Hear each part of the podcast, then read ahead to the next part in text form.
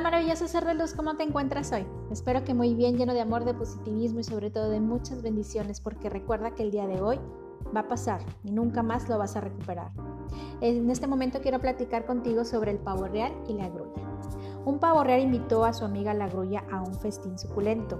Durante todo el banquete se puso a discutir con sus comensales acerca de cuál de los dos era mejor. El pavo real se levantó y abriendo su gran cola decía, miren este abanico de colores, toquen mis plumas perfectas y finas. ¿Quién más puede ser competencia contra mí? Nadie.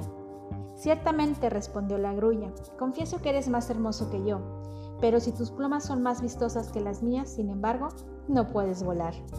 Yo con las mías, en cambio, dijo la grulla, puedo elevarme sobre las nubes y contemplar bajo mis pies la hermosura del universo y del cielo.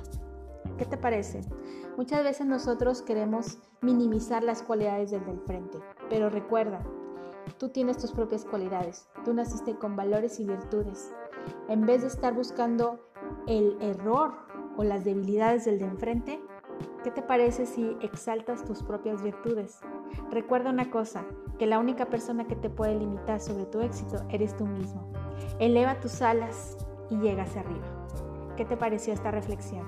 ¿Te gustó? Espero que sí. Tu amiga Jamie Herrera.